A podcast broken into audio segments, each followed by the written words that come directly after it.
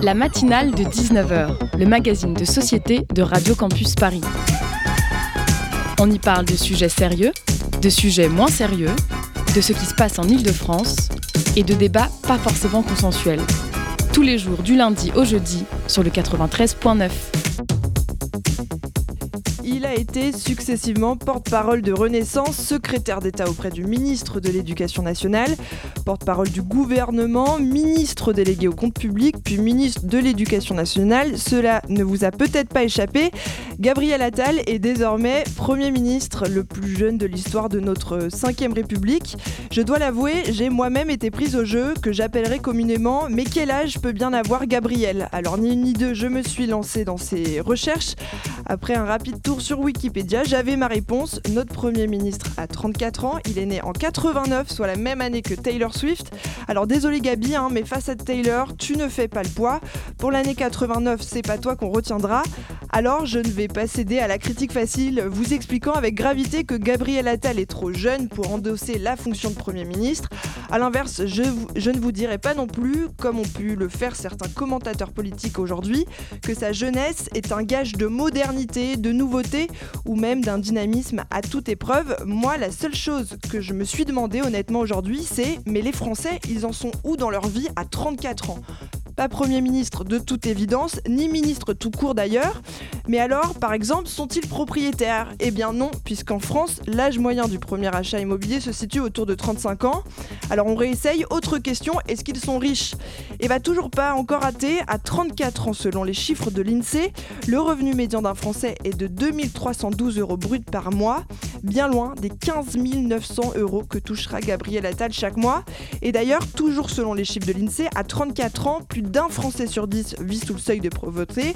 Bref, vous avez compris ma démonstration. À 34 ans, certains comme Gabriel Attal sont les rois du monde, et puis d'autres, souvent moins favorisés, favorisés pardon, issus de milieux populaires et qui n'ont pas eu la chance de fréquenter assidûment l'école alsacienne enfant, sont en grande difficulté. On espère donc que, dans le cadre de l'exercice de ses fonctions, Gabriel Attal pensera aussi à ses concitoyens du même âge que lui et qui, eux, sont loin d'avoir la même situation que lui.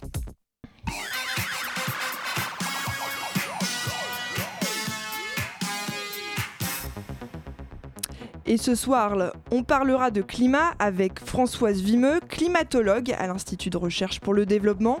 Avec elle, on reviendra notamment sur les inondations qui ont touché à plusieurs reprises le nord de la France ces derniers mois. Elle sera interviewée par Agathe et Sarah. Bonjour. Bonsoir plutôt. Juste après, on parlera des jeunes et de TikTok avec Anne-Sophie. On aura aussi la chance d'accueillir Abel, chanteur, qui nous parlera de son single Si c'est la fin du monde et de plein d'autres choses. Pour cela, évidemment, restez avec nous. Et puis, pour finir, Hugo vous parlera des JO et il y a beaucoup de choses à dire. La matinale de 19h. On accueille donc euh, Françoise Vimeux ce soir. Bonsoir. Bonsoir. Oui, bonsoir. Merci d'être avec nous euh, ce soir. Avec vous, nous allons parler de plein de choses, de climat, d'intempéries et de réchauffement climatique. Et pour ça, je vais laisser la parole à Agathe et Sarah qui sont là pour vous interviewer. Bonsoir les filles. Eh bien, je vous laisse tout simplement le micro. Donc euh, ce mardi après-midi, une réunion entre des élus locaux et euh, la ministre de la Transition écologique s'est tenue à Arras, dans le Nord-Pas-de-Calais. Le but étant de répondre à euh, une crise climatique, sociale qui touche le département depuis novembre dernier. En effet, dans le nord de la France, beaucoup d'habitants sont conscients d'habiter trop près des lits des rivières après les crues de novembre et euh, nombre d'entre eux se retrouvent une deuxième fois inondés. Pour mieux comprendre ces phénomènes, on vous accueille donc euh, Françoise Vimeux. pour commencer, quelles sont les tendances climatiques au niveau des précipitations en France aujourd'hui? Oui, alors juste, hein, euh, pour, euh, préciser, euh, je suis climatologue à l'Institut de recherche pour le développement, hein, je ne sais pas si vous l'avez dit. Alors pour répondre, à votre question, hein, sur, les tendances sur les pluies, eh bien, quand on regarde les 40 dernières années, on ne voit pas, vraiment, de tendance, à l'augmentation ou à la diminution, des pluies, sur l'année. Il faut regarder, saison par saison. Alors quand on regarde la saison estivale, on, commence à voir un déficit de pluie sur la région méditerranéenne et quand on regarde la région bah, d'hiver, on ne voit pas vraiment de tendance. En revanche, si on regarde sur le plus long terme, les tendances climatique, alors on voit se dessiner pour des degrés de réchauffement importants une légère augmentation des pluies pendant l'hiver, en particulier sur le nord de la France, et puis des déficits de pluie importants pendant l'été, en particulier sur le pourtour méditerranéen. et comment caractériser la situation hydrologique, particulièrement dans le Nord-Pas-de-Calais alors la, situation euh, en, ce moment dans, le Nord-Pas-de-Calais, donc euh, on, est euh, pendant l'hiver, hein, donc c'est normal hein, qu'on ait des pluies sur le nord de la France. En plus, on a eu des, tempêtes hein, qui se sont succédées cet automne et ça a amené beaucoup d'humidité sur le nord de la France. Alors ce qui s'est passé en fait, c'est que au mois de novembre, on a eu des, volumes de pluie vraiment exceptionnels sur cette région euh, qui euh, sont venus euh, imbiber les sols, faire déborder les cours d'eau et remplir les nappes phréatiques à tel point que comme elles ne sont pas très profondes, eh bien finalement elles sont remontées en surface et ça a conduit à, des inondations. Et puis là, au mois de décembre, on a eu des pluies pas particulièrement exceptionnelles, mais qui sont tombées sur un sol complètement gorgé d'eau et évidemment, eh bien ces pluies n'ont pas pu s'évacuer et on a eu de, nouvelles inondations. cette situation des nappes phréatiques, elle est plurielle en France. Est-ce que vous pouvez nous, nous expliquer un peu la fragmentation du territoire? Alors, moi, je ne suis pas hydrologue, hein, donc je vais avoir du mal à, vous parler des différentes nappes phréatiques sur le territoire, mais en fait, dans, le nord de la France et aussi euh, sur euh, certains autres départements, on a des nappes phréatiques qui sont euh, peu profondes.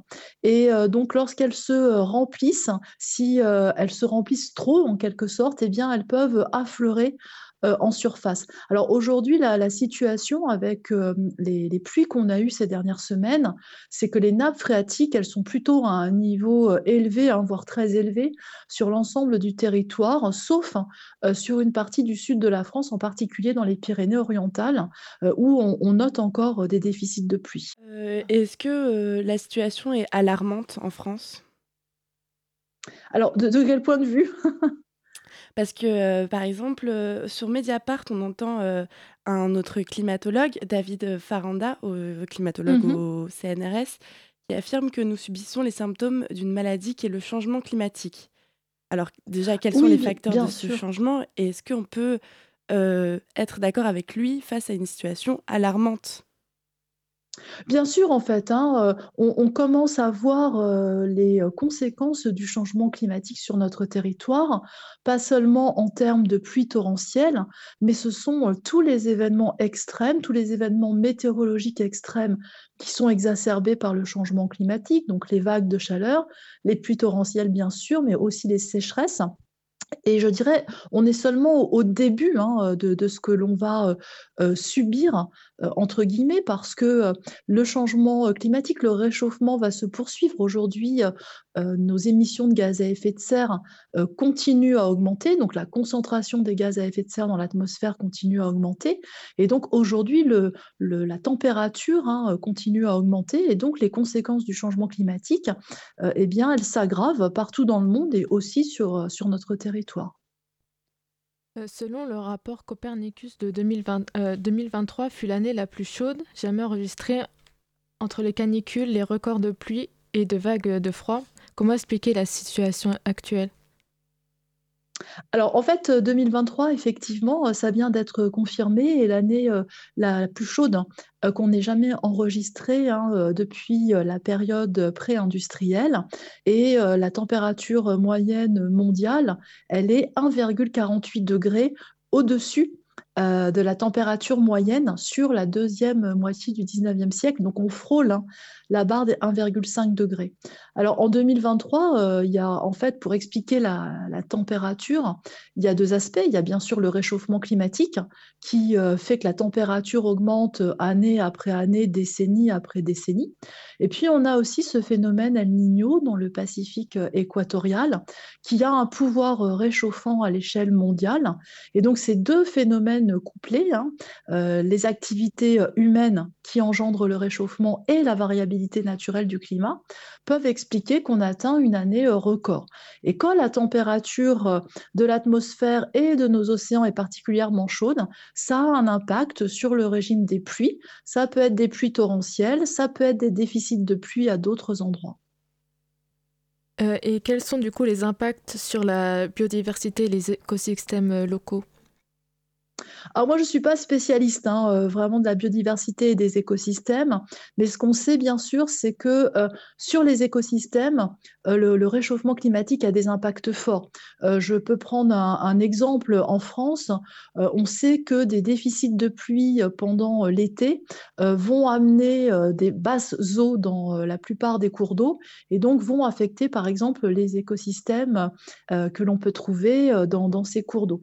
Au niveau de la biodiversité, on sait que le climat euh, a un impact, mais c'est aussi euh, d'autres facteurs euh, qui viennent finalement l'affaiblir, comme par exemple la disparition de, certains habitats pour certaines espèces animales.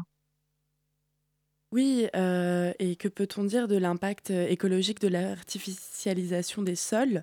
On parle de 5, terrains de football par heure qui disparaissent en France. Mmh oui, alors là, on, revient sur la, problématique hein, de, l'urbanisation.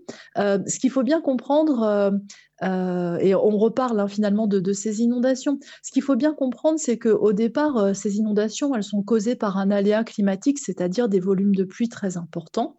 Et puis après, eh bien, on, a une certaine exposition au risque d'inondation pour différentes raisons.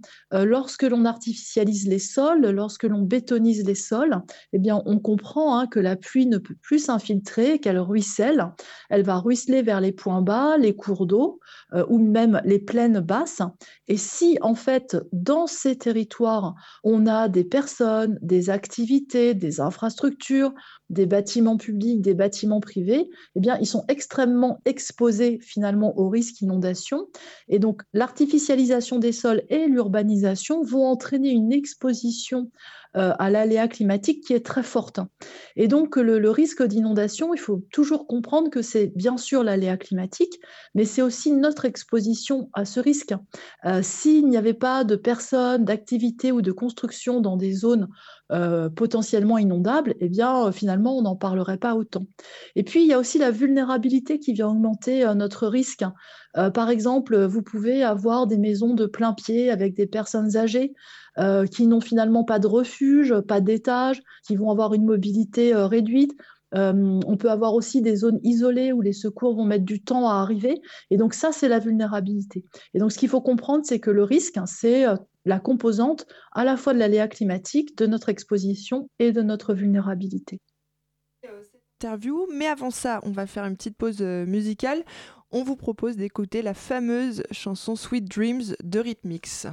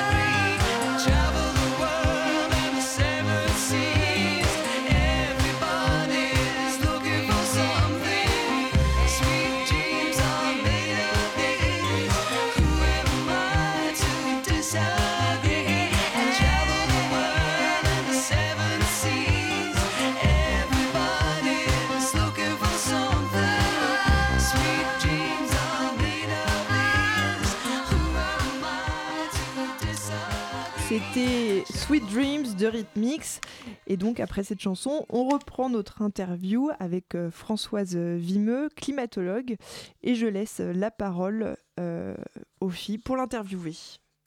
On parlait de l'impact humain et ce genre d'événement montre à quel point il est important qu'il y ait une réponse régionale adaptée à une échelle humaine en fait. Et pour faire face à ces spécificités locales, est-ce que euh, les municipalités euh, prennent les choses en main? Oui, alors il y, a deux choses. D'abord, hein, depuis 1995, euh, il y a, la loi Barnier hein, qui, euh, en fait, prévoit un plan de, prévention euh, des risques hein, pour chacun des territoires, c'est-à-dire à, l'échelle locale.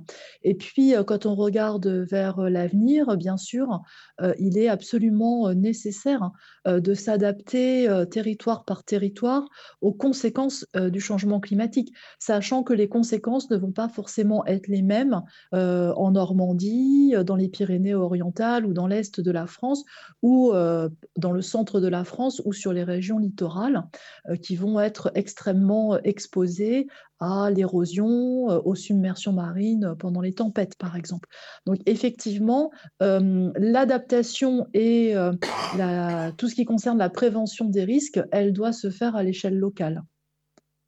Et du coup, quels sont les défis pour les chercheurs qui étudient les inondations et comment leur travail peut-il aider euh, à gérer les risques? Alors je crois que euh, les, scientifiques hein, qui, euh, qui travaillent sur les conséquences du, changement euh, climatique euh, ont, pour objectif de donner des projections qui sont euh, correctement quantifiées, c'est-à-dire pour s'adapter correctement au changement climatique, il est nécessaire d'abord de savoir vers où on va. Donc par exemple pour les pluies, est-ce qu'on va avoir plus de pluie dans cette région? Est-ce qu'il va pleuvoir comme avant? Euh, ou est-ce que la pluie va tomber différemment? Par exemple, on sait que dans le sud de la France, pendant l'été, on va avoir euh, davantage de longues périodes sans pluie et quand il va pleuvoir, il va vraiment pleuvoir énormément. Donc c'est d'abord important de savoir à quoi il faut s'adapter et puis après euh, de, quantifier l'adaptation.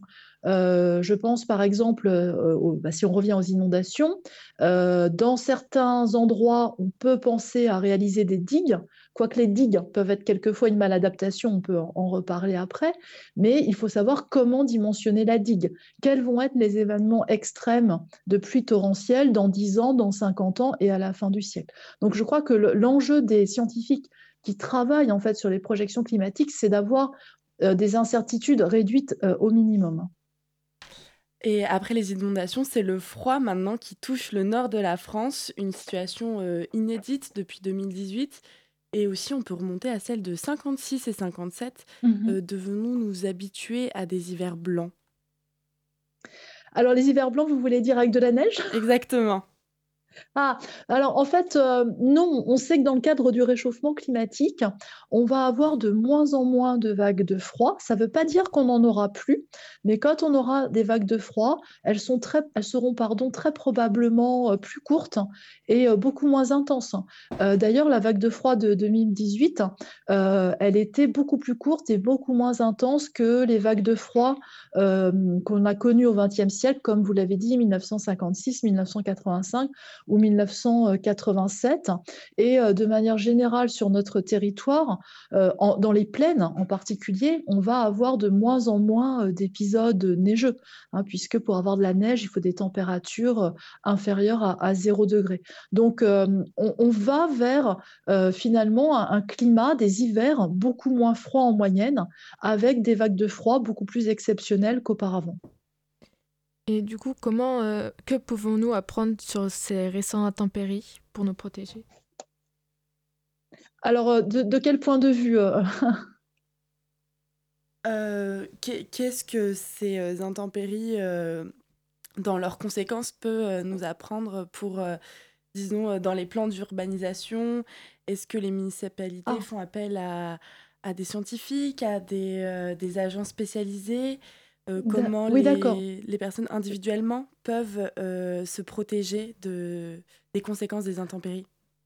Alors d'abord, je, crois que ce que nous montrent les événements là de l'actualité, ou même hein, ce qu'on a vécu en 2023, ou même en 2022 avec les feux dans le sud-ouest de la France, c'est qu'on n'est pas préparé à des, événements extrêmes dont on sait qu'ils vont arriver. Hein. C'est-à-dire que pour la climatologue que je suis, les événements extrêmes que l'on subit depuis plusieurs années sur notre territoire ne sont pas surprenants.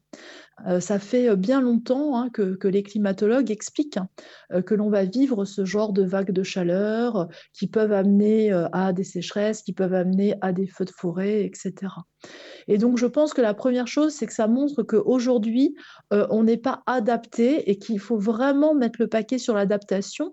En même temps, bien sûr, qu'il faut réfléchir à comment atténuer nos émissions de gaz à effet de serre pour limiter le réchauffement et ses conséquences. On sait que l'adaptation a des limites dures, elle devient euh, très difficile, voire impossible, au-delà de 1,5 ou 2 degrés de réchauffement pour certains euh, phénomènes et pour certains territoires.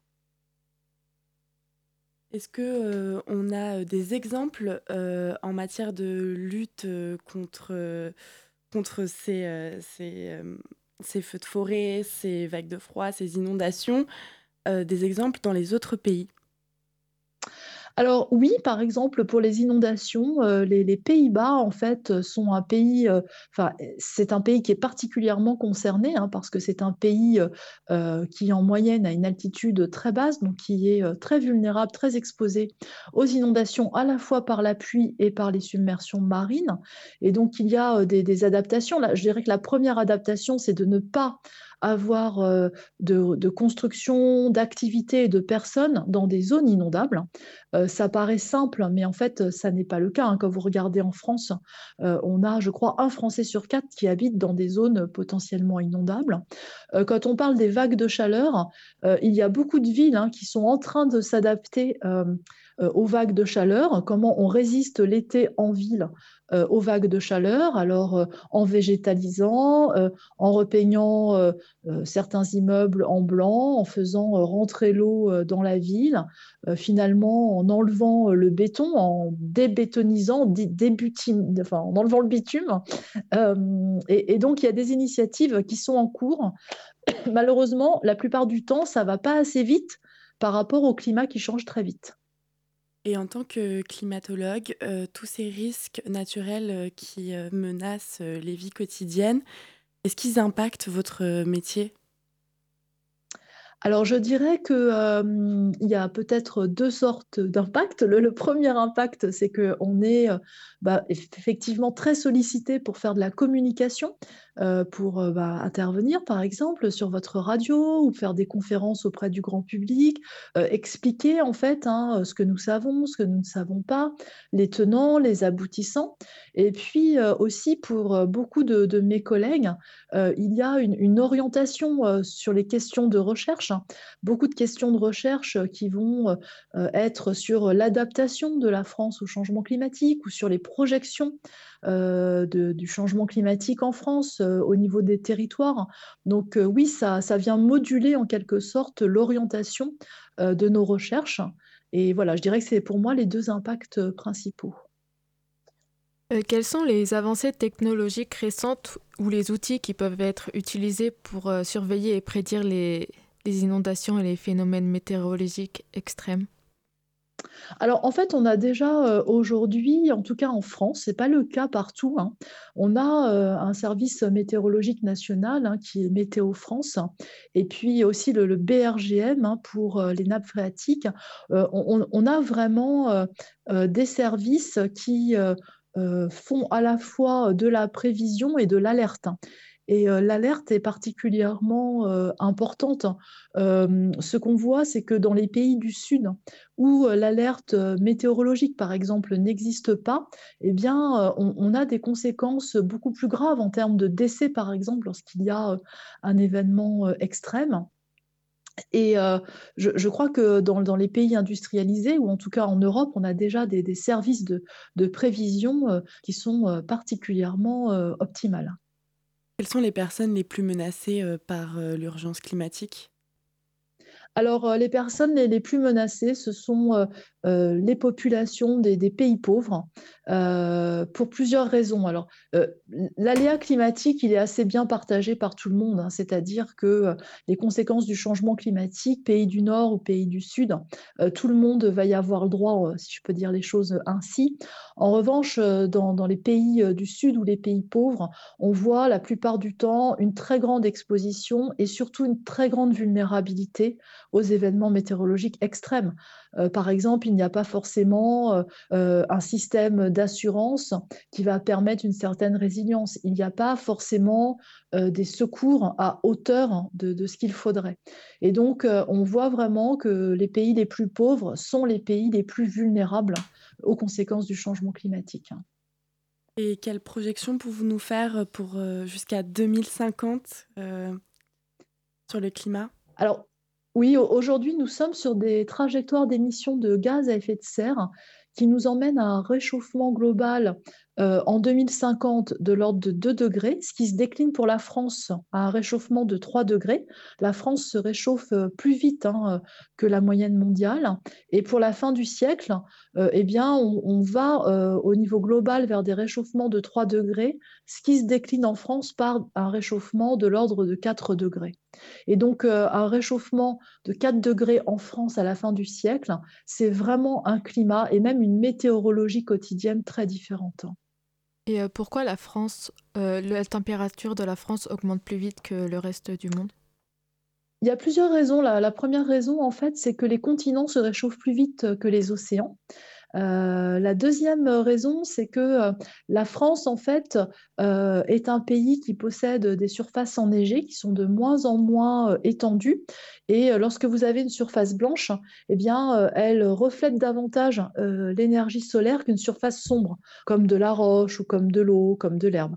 Et puis, la troisième raison, c'est que plus vous montez vers le pôle Nord et plus le réchauffement est important, c'est ce qu'on appelle l'amplification polaire du réchauffement climatique.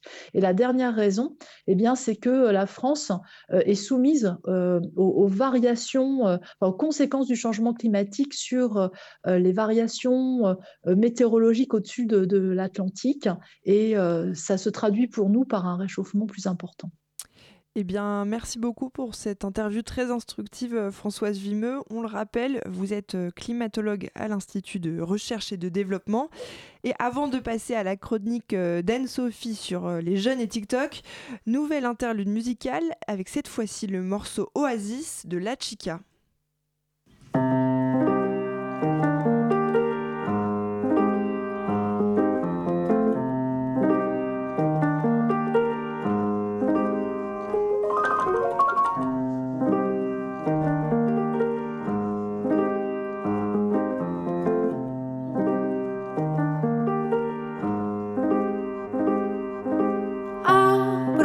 yeah.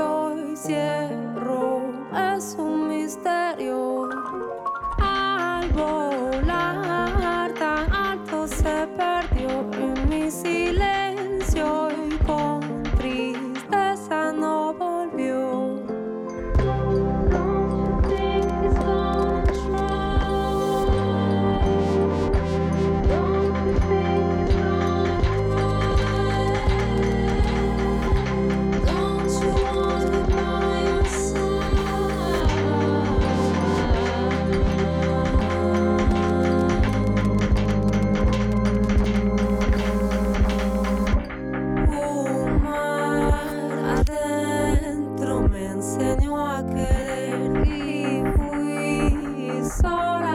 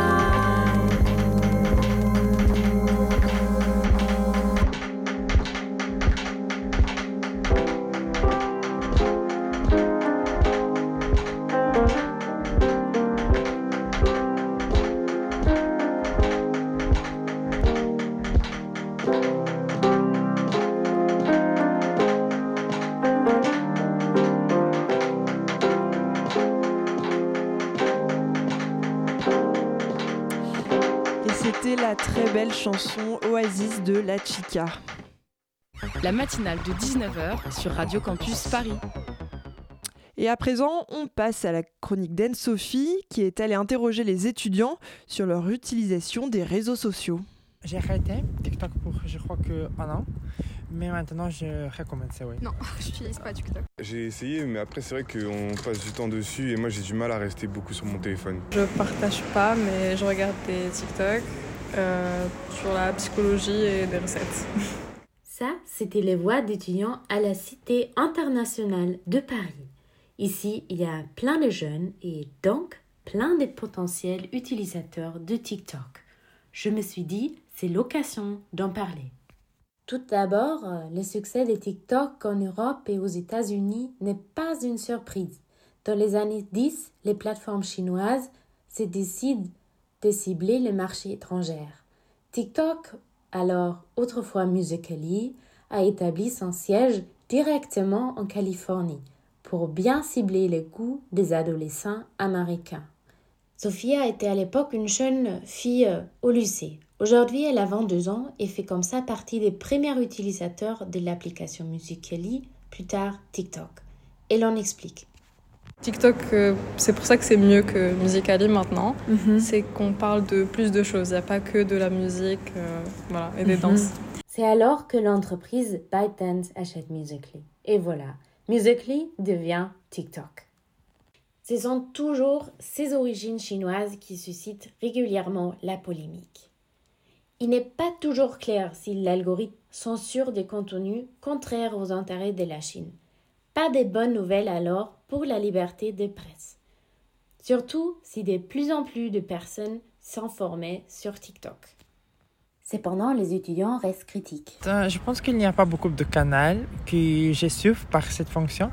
Euh, oui, je pense que pour moi, c'est pas très. Euh, comment dire, c'est pas la source que j'ai fait confiance. Dans tout ce qui est géopolitique, etc., il y a certaines choses euh, dont les gens ne vont pas parler, c'est censuré par l'application. Mhm. Donc il faut tout le temps avoir ses sources euh, d'autre part aussi. Tout autant critique euh, reste les médias et l'université. Un étude américaine conclut que sur TikTok, il y aurait moins de hashtags sur des manifestations à Hong Kong que sur Instagram.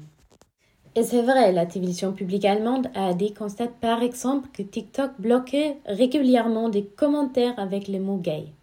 Nombreux sont les médias qui sont désormais actifs sur la plateforme, même aujourd'hui peu lucrative. Les étudiants saluent cette évolution. Ça fait rappeler un peu peut-être les nouvelles générations qui connaissent pas vraiment les médias traditionnels. C'est le temps qui nous dira si les informations sur TikTok deviendront une grande affaire. Jusqu'à présent, même le président américain n'a pas de compte. Je tiens à remercier Amandina, Arcas, Cyrine, Yasna, Sophia et Rim. Et merci à toi, Anne-Sophie, pour ce très intéressant reportage consacré aux étudiants et à leur rapport à TikTok. Et tout de suite, place au Zoom. Le Zoom, dans la matinale de 19h. Et ce soir, nous accueillons euh, l'artiste Abel. Bonsoir. Bonsoir. Pour la sortie demain de ton single, Si c'est la fin du monde, tu vas également nous parler de ton EP Essence Ivresse qui sortira lui en février et même d'un concert en mars. Exactement. Et tout ça avec Hugo. Oui, bonsoir. Bonsoir Abel. Bonsoir. Bonsoir. Alors ta musique, pour moi, je la définirais comme une musique adolescente pleine de questions, d'hésitations. Euh, mais on dirait un peu une histoire d'amour durant un été. On profite du moment présent et en même temps on sait que ça va se finir. Ouais. Ça t'est déjà arrivé? Ça m'est arrivé, ouais. Bon, c'était court, euh, mais j'ai eu des relations d'été euh, qui m'ont inspiré. plein de chansons, voilà, qu'on qu'on retrouve dans le premier EP notamment. Euh, été 85, voilà, j'y ai infusé euh, euh, toutes ces petites histoires d'amour que, que j'ai pu vivre. voilà. Oui, et dans Été 85, enfin, en interview précédemment, tu disais que c'était à la fois un clin d'œil au film de François Ozon et à la fois non. Pourquoi Exact. Parce que j'ai vu ce film de François Ozon qui m'a beaucoup inspiré. euh, donc j'ai écrit euh, la chanson euh, sur ce film. Puis après, l'été est passé, j'ai eu mes propres expériences et, euh, et du coup, j'ai infusé un peu tout ça. Quoi. D'accord. Et t'aurais aimé grandir dans les années 80 Ouais, carrément. Ouais, j'ai l'impression que tout y est plus beau. Euh, je pense que c'était pas réellement le cas. Mais, euh, mais en tout cas, ouais, c'est une image qui, m'attire beaucoup, une ambiance qui m'attire beaucoup. Et, et j'ai l'impression qu'on était un, un petit peu plus libre à cette époque-là. Ou qu'on on avait, on pouvait plus rêver, il y avait plus de rêves, je pense. On découvrait un peu tout, c'est vrai, c'était les, les années euh, un peu folles. Ouais. Et euh, dans le, t'as un titre qui s'appelle Film noir, notamment. C'est quoi un film noir pour toi? Film noir. euh, alors cette chanson, elle parle d'une histoire d'amour euh, qui, qui va mal. Et, et on essaie de, de, de voir le, le bon côté du truc, de, de sublimer l'amour qui reste avec la personne. Euh, mais dès que le soir euh, rapplique, comme je le dis dans la chanson, euh, tout refait surface et, et on, doit, on, on doit affronter la rupture et, et tout ce qui se passe mal dans, dans le couple. Et voilà, pour, dans ces moments-là, parce que ça, ça a pu m'arriver, voilà, j'ai j'ai pu me sentir comme dans un film noir. Euh, voilà. Ok, tu parles de, de nuit américaine, est-ce que c'est rapport aussi aux années 80 C'est les nuits folles aussi? Nuit américaine, bah, fausse nuit. Euh, dans cette chanson, en je, pense que c'est euh, justement. euh, la nuit am- américaine, c'est l'artifice, quoi. C'est le. en cinéma, voilà, c'est des nuits qu'on tourne en, journée. Et il y avait cette, notion dans la chanson aussi de. sublimer l'amour et, voilà. Et, l'Amérique, c'est quelque chose qui m'inspire énormément, qui m'a toujours inspiré. Euh, je suis très fan de Lana Del Rey, de, de tout cet univers. Euh, et voilà, c'est une grosse inspiration pour moi. Ok. Et il y a aussi un petit côté italien dans le, avec Dolce Vita. Est-ce que c'est quelque chose qui te tient à cœur? L'Italie, bah oui. euh, en soi, bah, moins, moins que les États-Unis, c'est sûr. D'accord. Euh, J'ai fait de l'italien euh, au lycée. Je sais pas si ça, si ça a influé Dolce Vita, mais, mais oui, non, non, la Dolce Vita, c'est le, le rêve. c'est vivre à fond, vivre dangereusement. bah, ça m'inspire. C'est comme ça que tu vis? Non, c'est comme ça que j'aimerais vivre. J'y aspire, voilà. D'accord. Et t'as toujours été dans la musique? T'es arrivé à quel âge à peu près dans... T'as commencé à quel âge la musique? J'ai commencé à 13 ans. Enfin, j'ai commencé à 13 ans ouais, à écrire des textes. Et euh, je me suis professionnalisé à. Si on se professionnalise, si on se professionnalise un jour, euh, à 19 ans. D'accord. Et tu joues dans- des instruments? De base, non. J'ai appris tout seul sur mon clavier. euh, et voilà, j'ai j'ai fait des petites maquettes sur, euh, sur mon ordinateur. Et c'est toi qui composes tout Enfin, tu travailles avec beaucoup de monde ou? Euh, alors, je composais tout jusqu'à très peu de temps. Euh, j'ai découvert la, la composition à deux avec Danny Terreur. Ok. Euh, parce que j'avais du mal à lâcher sur, euh, sur la compo. J'aimais bien euh, composer seul dans ma chambre. C'était un truc euh, très, très intime pour moi. Et euh, c'était compliqué de lâcher sur ça avec quelqu'un, mais il, m'a prouvé que, que c'était euh, c'était utile et, euh, et j'ai pris euh, beaucoup de plaisir à le faire avec lui. Ok, tu te dis que c'est un sujet intime. Est-ce que du coup, l'arrivée à la scène n'a pas été trop compliqué Ça a été compliqué. C'est c'est ce qui m'a toujours fait peur, la scène. Euh, même en commençant à 13 ans, je me suis dit, mais comment je vais réussir à monter sur scène un jour? Et puis, euh, j'ai eu l'occasion cette année de faire des premières parties. Donc, j'avais pas vraiment le choix et j'en avais envie aussi. Euh, mais du coup, j'ai peu réfléchi le truc et ça s'est fait très naturellement. Donc, euh, j'a- j'avais peur, certes, j'avais le trac, mais ça s'est bien passé. Et tu prends du plaisir sur scène maintenant? Ouais, ouais, maintenant je prends beaucoup de plaisir. Ça a été au niveau de, des, pas, je sais pas, de bouger de danser? Ça a été compliqué au début? Alors ça, étonnamment, non. Je, bon, je me déhanche un petit peu. euh, J'ai du mal à me lâcher à 100%. Mais, euh, mais voilà, je sors des, des petits pas. euh, Je me laisse aller vraiment sur scène, c'est le but. Ok. Parce que tu as un concert qui arrive le 19 mars aux Étoiles, ça, si je me trompe pas Exactement, ouais. Alors ça s'annonce bien? Ça s'annonce très bien, je commence à le préparer. C'est mon premier full concert, voilà. Et, et j'ai hâte. Génial. Il y a combien en capacité dans le, dans le théâtre? Je crois que c'est entre 200 et 500. Ah, C'est super. C'est ça, ouais. C'est quoi ton meilleur souvenir de concert pour l'instant? Ah, J'en ai plein, mais pff, meilleur concert, c'était- con- concert, c'était à Bruxelles avec euh, en première partie Christophe Willem. Ah ouais. Parce que déjà j'adore cette ville, donc euh, c'était absolument génial. Le public était euh, adorable, tellement bienveillant. Et c'était aussi ma plus grande salle. Euh, c'était 9000 personnes, donc j'avais très peur avant, et ça s'est tellement bien passé. Enfin, c'était un pur moment de bonheur, et euh, j'ai adoré cette date. Christophe William, il est sympa, ça va? Il est très gentil, ouais, très sympa. Et ça a été une inspiration pour toi, ce- cet artiste, ou pas du tout? Pas forcément, non. Mais, D'accord. Très bien. mais je, je l'écoutais enfant. Enfin, en, en tout cas, oui, je, j'en ai beaucoup entendu parler. Très bien. Il y a un titre qui s'appelle aussi euh, qui s'appelle Les vagues et tu parles de harcèlement. Comment est-ce que le harcèlement que tu as peut-être pu subir euh, résonne dans ta musique aujourd'hui? Alors ouais, Les Vagues, ça a été euh, une chanson compliquée à écrire et en même temps elle est sortie de manière euh, très naturelle. J'avais 17 ans, j'étais en pleine thérapie avec mon psy et, et en fait je, je m'étais pas rendu compte que j'avais subi du harcèlement enfant. Et c'est en écrivant la chanson que tout est ressorti et j'ai pu analyser ce que j'ai ce que j'avais pu vivre et me dire ok c'est c'est pas normal quoi. C'est c'était hyper important de mettre des mots dessus et euh, ça m'a permis de me rendre compte de ça quoi. D'accord. Et quel est le sentiment que tu préfères explorer en musique? Ah, pff, je suis quelqu'un de très nostalgique, donc je dirais la nostalgie. Euh, récemment, ah, je, je vais un peu plus vers la tristesse. mais mais il y a surtout beaucoup de nostalgie dans mes chansons, beaucoup de rêves. Ouais, c'est ce que je ressens. En fait, tu fais un peu danser les, les gens sur des sujets deep. Exactement, ouais. C'est un peu ton mood, non? C'est ça. D'accord. Et ton nouveau single, Si c'est la fin du monde, sort demain. Quelle, quelle couleur musicale il aura? Si c'est la fin du monde, pour moi, c'est euh, pop orchestral western sur les bords. Voilà. Pop orchestral western. Ouais. Wow, Ouais, c'est-à- Mais c'est une de mes chansons les plus sombres, donc j'en suis, euh, j'en suis fier. C'est-à-dire western, il y aura de la, la Ah, country. t'as des, t'as des guitares, euh, t'as des riffs de guitare ou des nappes qui ont des sonorités très western, je trouve. D'accord, Ouais. c'est super. T'as hâte qu'ils sortent J'ai hyper hâte. Je crois que c'est mon titre préféré. euh, donc je suis, je suis très content. Ouais, tu vas pouvoir le défendre en live en plus. C'est... Je l'ai déjà chanté en live. Ah bon? Je, Ouais, je l'ai rajouté euh, au set euh, sur les dernières premières parties. Et c'était c'était génial. L'accueil a été bon? Ouais, ouais, ouais, très Ok, bon. trop.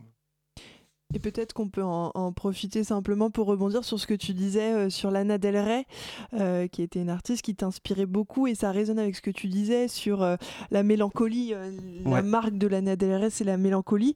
Est-ce que tu peux nous parler un peu plus d'elle Pourquoi c'est une des artistes qui est importante pour toi, quoi? Elle m'a toujours mais extrêmement touché et depuis que je suis petit parce que ouais elle embrasse sa, mé- sa mélancolie sa timidité et c'est des choses qui m'inspirent beaucoup je suis de nature assez timide j'ai du mal à me dévoiler. Et euh, c'était hyper inspirant de voir une artiste euh, qui l'assumait à ce, point je trouve. Et euh, en plus, comment, qu'est-ce qu'on peut nous te, te souhaiter De quoi tu as envie pour le futur? On a parlé d'un d'EP, on a parlé d'un single, on a parlé d'un concert. Ouais. Tout ça, c'est beaucoup. Euh, comment toi, tu vois les choses euh, ces prochaines semaines, ces prochains mois euh, Qu'est-ce qu'on te souhaite pour 2024 Puisque Eh c'est ben, le début de l'année? continuer sur cette lancée. J'ai envie de continuer la musique, faire mon premier album, parce que pour moi, le premier album, c'est quelque chose de très important. Donc, je suis en train de le réfléchir, j'ai hâte de, de le faire. Et, euh, et voilà, continuer d'écrire, euh, m'améliorer toujours.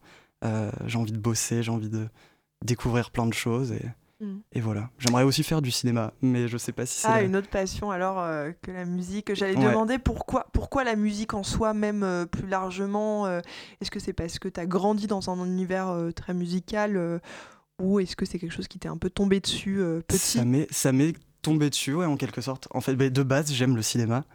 Et, euh, et je faisais des films avec mes cousins, donc euh, je touchais à la création. Et, euh, et je savais que je voulais faire un métier créatif, mais bon, je j'arrivais pas encore à trop à me décider. Donc j'écrivais des, des nouvelles, j'écrivais des petits livres, enfin je touchais vraiment à tout, jusqu'au jour où j'ai essayé la musique et, et ça m'a pas lâché. Mm. Voilà. Et simplement, euh, peut-être pour finir l'interview sur euh, l'histoire du premier album, euh, on sait que le premier album, c'est toujours beaucoup de pression pour les artistes, qu'il y a beaucoup d'enjeux parce qu'on passe quelque part sur une autre Ouais. échelle. Comment toi, tu ressens ça? Est-ce que tu as de la pression? Alors, Comment tu le prépares? Hmm, Pour l'instant, non. J'ai j'ai plus l'impression que ce sera une libération plus qu'autre chose parce que ça fait des années que je le, je le réfléchis. Je, je change, je fais des tracklists euh, absolument toutes les semaines euh, euh, d'un potentiel premier album. Euh, ouais, j'ai hâte de le faire. J'ai hâte de le sortir et, et de passer à la suite. Et là, justement, et peut-être on finira sur cette question, pour le coup, sur un premier album, comment est-ce que tu sais déjà comment tu vas travailler? Est-ce qu'il y a des gens avec qui tu as envie de travailler aussi? Un premier album, euh, voilà, c'est beaucoup de chansons. Comment, comment sur ça tu vois les choses? Écoute, je pense avoir les chansons. Ça peut, encore changer, mais euh, j'ai une liste de chansons que j'ai envie de sortir et qui, je pense, feront partie du premier album. Et j'ai quelques personnes en tête avec qui j'ai envie de bosser, mais euh, bon, je sais pas si je peux le dire euh, ici ce soir, mais euh, oui, globalement, parce que je lui, je lui en ai pas encore parlé. ce serait avec Jean-Louis Pierrot, avec qui j'ai fait ce dernier EP, avec qui ça a été un bonheur de travailler. Vraiment, que ce soit humainement ou artistiquement, c'était génial. J'ai envie de, continuer sur cette lancée, qu'on aille plus loin ensemble, et, voilà. Eh bien, on te souhaite euh, plein de succès, plein de joie sur scène euh, pour euh, ton prochain concert. Et, merci pour cette interview, cette très belle interview pleine de, sincérité et de pudeur. On rappelle donc la grosse info pour toi, c'est demain. Tu sors donc ton, ton single Si c'est la fin du monde. Et pour continuer en musique, on va vous proposer un de tes morceaux. Donc, il s'intitule Film noir.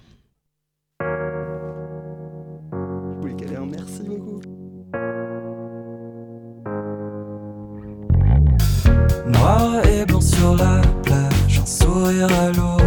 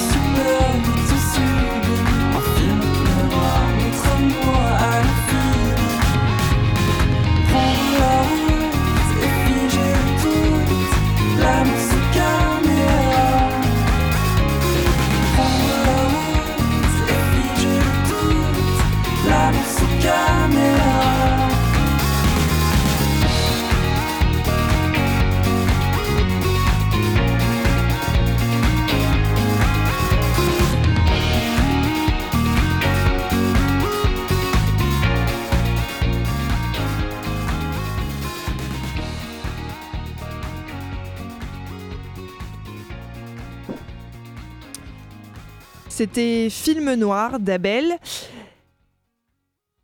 La matinale de 19h. Et tu es encore là, Hugo, dans le studio, puisqu'en plus de, de, ce beau zoom, tu nous fais une petite chronique. Et ce soir, tu voulais parler des Jeux Olympiques. Et ça ne sera pas forcément en bien. Oh non. il fait froid, il fait froid. Paris, c'est tout blanc. Ouyouyou, on va glisser. La France, c'est nul. Elisabeth Borne est partie. Oh, Babette. Petit Gabi est arrivé. Gabi Édouard Philippe a plus de cheveux. Il est moche, il est vieux. Putain, moi aussi, j'ai 27 ans. les Américains, ils vont rigoler quand ils vont voir l'ERA et la ligne 13 cet été. Et le prix du ticket pour accéder à la ligne 13. Mon Dieu. Non, non, Paris, c'est pas que ça. C'est pas que les transports surbondés, un taux sans-abri record et le prix du pass Navigo qui augmente chaque année. Oh, le pass Navigo, j'ai mal. Prenez un Vélib. Ah ben oui, fait moins 40. Et vous vous souvenez, Valérie Valérie avait dit pendant les JO, transport gratuit pour tout le monde. Et talala, c'est combien le pass semaine? 70 euros. Attends, je répète, 70 euros le pass semaine cet été. Ben dis donc, Valoche, c'est gourmand, gourmand tout ça. Alors qu'apparemment, les travaux, c'est pas encore fini et que ça va être un peu le bordel. Bon, au pire, ils prendront des VTC, ce sera toujours moins cher. Eh ben non. Alors, pour toujours plus de fric, on a exclu les VTC des voies olympiques cet été, alors que les taxis pourront y circuler librement pendant la compétition. Les VTC devront se passer de 185 km de route à Paris et aux alentours. Supprimés. Mais est-ce que vous saviez que le Conseil régional d'Île-de-France avait initialement prévu des taxis volants et que notre Valoche nationale s'était engagé à hauteur de 1 million d'euros? Fantastique. Et voilà, le futur. Le ciel, n'est pas assez dégueulasse à Paris et si on foutait des insectes géants qui font du bruit Paris, ça va devenir Star Wars, le retour du Jedi, Maître Pécresse et les voitures volantes. Mais alors, Hugo, me demanderez-vous, on peut quand même utiliser les Vélib. Alors oui, s'ils sont pas pris d'assaut par les touristes. Mais sinon, vous avez la nouvelle idée de Pécresse, le Véligo JO. À combien À combien? Il coûtera entre 53,90 et 59,90 par mois. Seulement, merci Valoche. Voilà. Oh Pourquoi c'est aussi cher? Parce que l'assurance vol est plus chère vu qu'il y a plus de risques pendant les JO. Alors, les propriétaires, eux, d'appartements essaient de faire partir leur bailleur avant juillet. C'est sûr qu'à 5000 euros la semaine, on n'a plus de scrupules. On vous voit, les riches Qui sait, Darmanin va peut-être réouvrir sa fameuse agence immobilière. Empocher de l'argent pendant les JO au détriment de ses concitoyens, en excluant par exemple les VTC qui ont des emplois, qui sont des emplois, on le rappelle, précaires, ça s'appelle du mépris de classe. Coluche disait Il semblerait que le préservatif soit un très bon emblème politique. Il jugule l'inflation, il permet quand même l'expansion, il limite la surproduction et il offre une impression de sécurité satisfaisante. Faites l'amour, pas la guerre, mais si vous pouviez aussi faire l'amour au lieu de faire l'inflation, ce serait quand même pas mal. Et donc les Géos ne seront pas aussi festifs que prévu, en tout cas pas pour tout le monde. Merci Hugo pour cette euh, chronique euh, tout en rire. Et c'est déjà la fin de cette émission. Alors merci à toute l'équipe, à nos invités évidemment. Merci à Abel de s'être déplacé pour nous parler de son single. Merci à Jeanne qui était à la réalisation ce soir. Merci aux bénévoles, Agathe, Sarah, Anne-Sophie et Hugo que vous avez entendu. Et merci à vous, auditeurs et auditrices, qui étaient avec nous ce soir. Et tout de suite, la demi-heure sur Radio Campus Paris. Pitoun, tu es avec nous. Et de quoi on va parler ce soir dans la demi-heure Salut Tiffen. Et ben ce soir dans la demi-heure, on va parler de culture du viol et on va recevoir Nora Bussini qui a commis l'ouvrage euh, Infiltré chez les woke. Euh, voilà, un truc qui avait fait parler cet été. Bon, c'est la première fois qu'on reçoit quelqu'un avec qui on n'est pas d'accord. On va voir ce que ça donne. Eh bien écoute, ça s'annonce très intéressant, donc euh, restez ici pour la demi-heure. Et quant à nous, eh bien on se retrouve demain, toujours à la même heure, c'est-à-dire eh bien 19h.